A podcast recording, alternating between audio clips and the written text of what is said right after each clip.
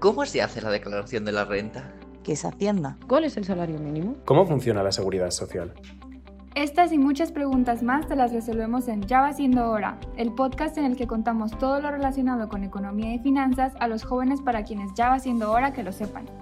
Hola, yo soy Andrea. Y yo, Ana. Después del episodio de la semana pasada en el que hablamos sobre las prácticas laborales, nos ha contactado una de nuestras oyentes, Marisol de Cuenca, con una duda. Escuchémosla.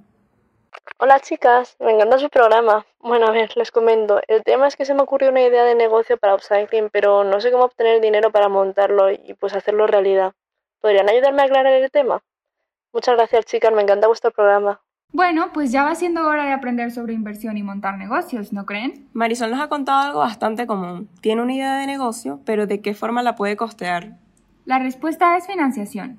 Para empezar nuestro negocio necesitamos capital, dinero, una base económica que sustente el proyecto. Financiar significa cubrir los gastos que suponen realizar una actividad. Imagina que en finanzas personales, un ejemplo es el préstamo que pide una persona al banco para pagar su casa o la universidad de sus hijos. En el caso de finanzas empresariales, un ejemplo muy claro es la inversión que requieren los emprendedores para montar sus negocios.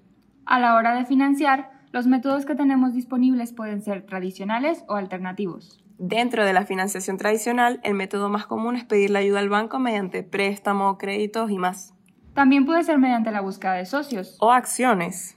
Bueno, ese tema lo dejamos para otra semana. Vale, bueno, existe también la opción de buscar inversionistas como los famosos business angels. Y luego están los métodos alternativos. Estos métodos cada vez son más populares porque ofrecen un modo de financiación que no depende de préstamos y créditos bancarios, que muchas veces pueden ser difíciles de obtener y lo más trágico, difíciles de regresar. Exacto, y para que nos cuenten detalles sobre el crowdfunding, un método bastante popular, hemos invitado a la emprendedora de bienes raíces, Mariana López. Bienvenida, Mariana. Hola chicas, gracias por la invitación. A ti por ayudarnos. Nos interesa saber del crowdfunding, ¿en qué consiste? Bien, pues el crowdfunding es un modelo de financiación colectiva. La clave está en el término colectivo, ya que consiste en que muchas personas aporten dinero para financiar un proyecto común, a través de alguna plataforma que suele alojarse online. Hay diferentes maneras de hacer una campaña de crowdfunding.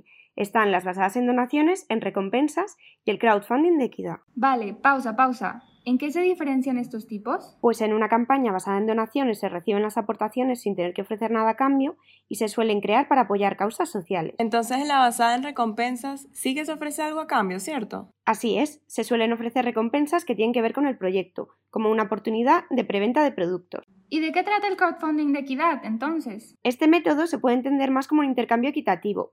Tú haces una aportación económica a una empresa y a cambio recibes acciones. Así, disfrutas de los beneficios de haber invertido en dicho negocio. Ah, pero suena bastante bien. ¿Cómo puede uno comenzar su campaña del crowdfunding? Cuando tengas una propuesta lista, deberás elegir la plataforma más adecuada a tu tipo de proyecto.